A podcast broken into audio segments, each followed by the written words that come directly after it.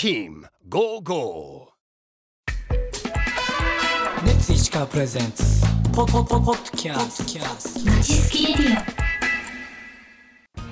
ネッツ石川プレゼンツまちすきラジオこの番組は聞けばもっと石川暮らしが楽しくなる石川県民による石川県民のための番組です。さて1月の毎週金曜日の担当は私チーム55の富由香子がお届けしますそれではお聞きくださいさあ今回は落語家の川津手南さんをお迎えしています南さんとお呼びしてよろしいんでしょうか、はい、南と呼んでいただければ幸いでございます。ありがとうございます。では南さんどうぞよろしくお願いします。よろしくお願いいたします。私がずっとお会いしたかった方です。嬉しい、ありがとうございます。そんな風に言っていただいて。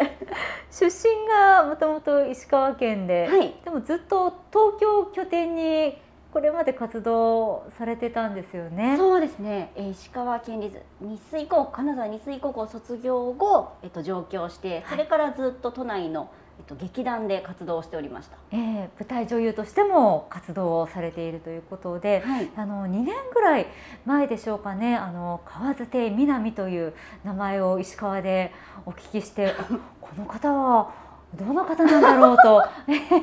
そうですよね。女性で落語家さんで石川出身で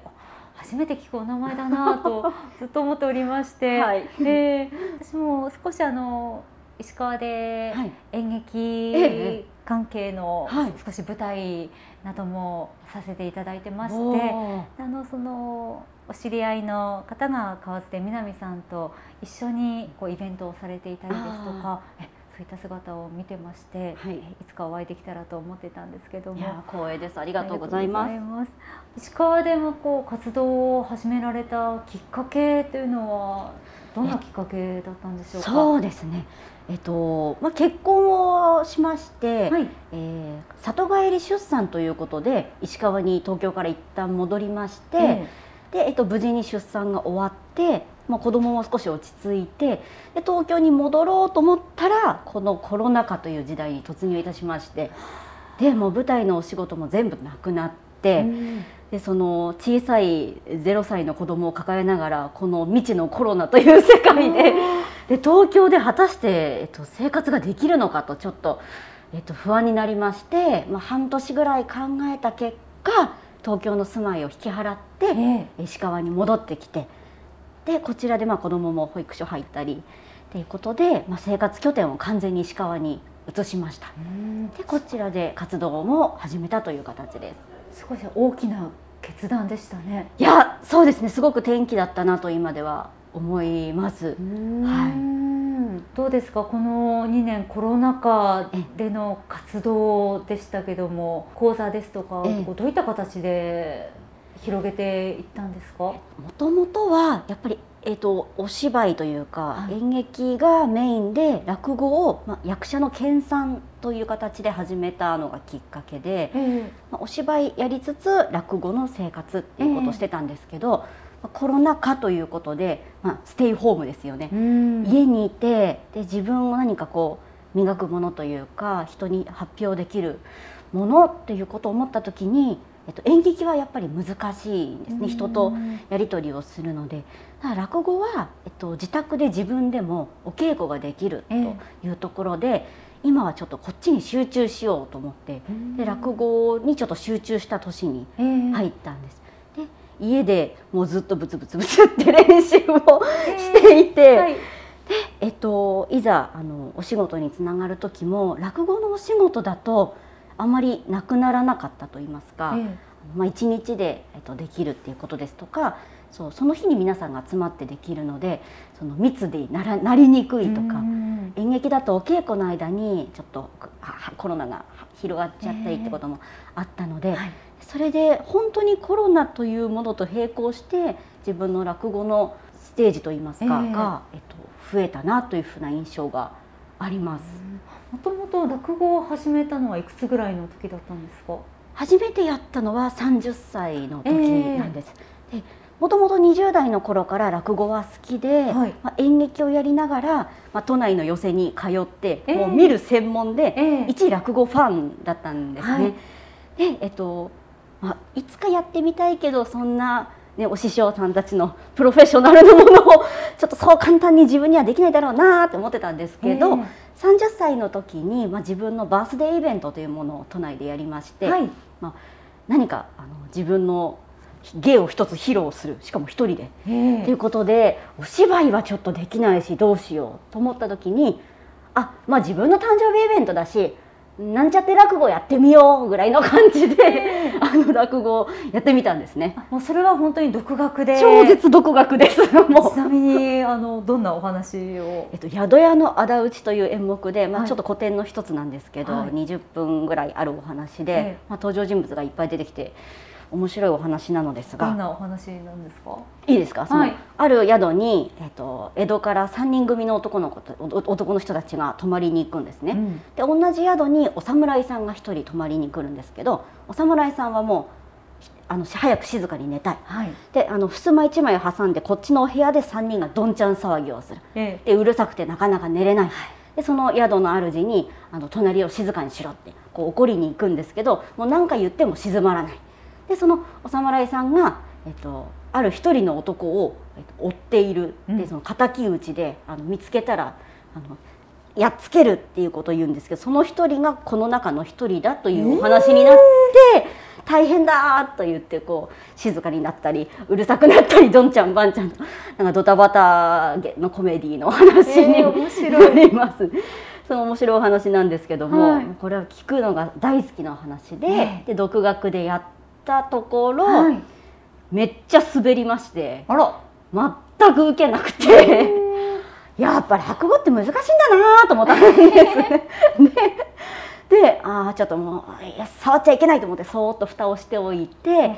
そして、でまあ、あのお芝居をコツコツやっていたんですけれども、まあ、そのコロナっていうものとさ重なってちょっとちゃんと落語をもっと勉強したいと思いまして、独学でなくしお師匠について、はい。あのちゃんとお稽古を重ねて、えっと、今の自分があるという感じですね。お師匠さんはどなたですか？えっとまあ、あの伝説的な立川談志師匠の、えっと、お弟子さんにあたります立川談志郎師匠というお方がいらっしゃいまして、まあ、談志郎師匠にちょっとご縁があって、ええ。えっとまあ、ごご指導いただいているという形。東京で。東京です。ね。ああそうでしたか、はい。あのもうそれはもうストレートに私あの落語をやりたいので弟子にしてくださいって言われたんですか、最初は、えっと、お稽古見ていただけますか？というええ言いまして、でその見ていただいているうちに、まあ、お師匠のアドバイスがすごく的確で、えあちゃんとこの方に習いたいなと思って今お世話になっているという形です。ええあのこの河津亭南という講座名はどのようにして？いやもうこれはその誕生日イベントの時になんちゃってでつけたんですけど。そのちゃんとお師匠についたら、まあ、立川流のお名前をちゃんといただいてっていうのが、あの筋ではあるのですが、まあ自分はまだ役所も続けている立場にありまして前座修行として入ると人前で芸はしちゃダメなんですね。修行の期間。ね、といういろいろろ細かい決まりがありまして、でまあ、師匠ともご相談をして、まあ、ちゃんと前座に入って立川流を名乗っていくのもいいんだけれどもそうするとそのお芝居のあの経歴を全て一回ストップしなきゃいけない。ということがありまして、ええ。まあ、ちょっと悩んだ結果、まあ、河津亭南のまま活動を続けて、お師匠の場で、えっと、稽古を磨くという形で今は進めさせていただいております。そうでしたか。はあなるほど。で、河津亭南とこのぜひ由来を聞きたいんですけども、私もともとカエルが好きでですねなんか何か名前をつけるときに最初カエル亭南にしようかなと思ったんですが、はい、えっと、カエル亭さんというお笑いの芸人さんがもうすでにいらっしゃいましてええあの男女のコンビえの、え。いらっしゃってで少し古風な言い方で河津亭というものを名乗りました。でもなんかいろいろ服が帰るとか人が帰ってくるってカエルってすごい縁起のいいお名前でもあるのでね。はいうん。私も気に入って使っております。なるほど。そして南というのはこれは本名ですか？これは本名で三能南という名前が自分の名前で、ええお芝居は一応この三の南でやっているので、ええそのまま南を取ってきました。なるほど。じゃあ今はあのお芝居と落語家二足のわらじではい、活動されているとそうですねいう。ことなんですね。はい東京と石川ね二拠点ということですけどもこう行ったり来たりでなかなか小さいお子さんもいらっしゃるし、ええ。大変じゃないですか？まあ大変かなと最初思ったんですが、ええ。まあもう北陸新幹線がつながっているので2時間半、意外と近くてですね。ちょっと座って休憩するぐらいにちょうどいい時間と言いますか。うん。というのもありますし、まあ、お金もかかるでしょうというのも言われるんですけどと島内にやっぱ家賃ですとか交通費うん。交際費といろいろお金やっぱりかかるので、石川に住んでる時の方が、まあ、生活費はちょっとかからないかなという点であんまり金銭感覚も変わらないと言いますか。逆に、まあ、ふるさとは自分も居心地が、ね、水があってて居心地がいいので、うん、心身ともになんかリラックスしてる感じです。演劇も落語もそれぞれ魅力があると思うんですけども、どっちが好きですか？もうそれはもう選べないですね、はい。全然魅力が違うのでうん簡単にでも言うと落語はもうお話自体がものすごく洗練されたもう100年200年という時を超えて洗練されたお話を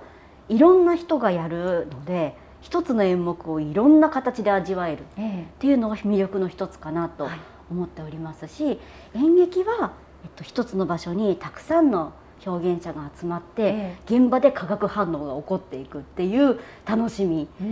どっちもあのとても選べないぐらい 魅力いっぱいのものだなと思います。なるほど。今表情からもなんかそれが伝わってきました。さあ今回は落語家の川津手みなみさんにお話をお聞きしています。来週もお迎えしましてさらにその落語の魅力演劇の魅力楽しみについて深掘りしていきたいなと思いますので次週もどうぞよろしくお願いしよます。ろしくお願いします。最後にお知らせです私たちチーム55の公式インスタグラムアカウントでは石川の魅力やドライブスポットメンバーの近況など投稿しています。概要欄にリンクを貼っておきますのでぜひフォローもお願いします。それではまた来週。レッツゴーゴー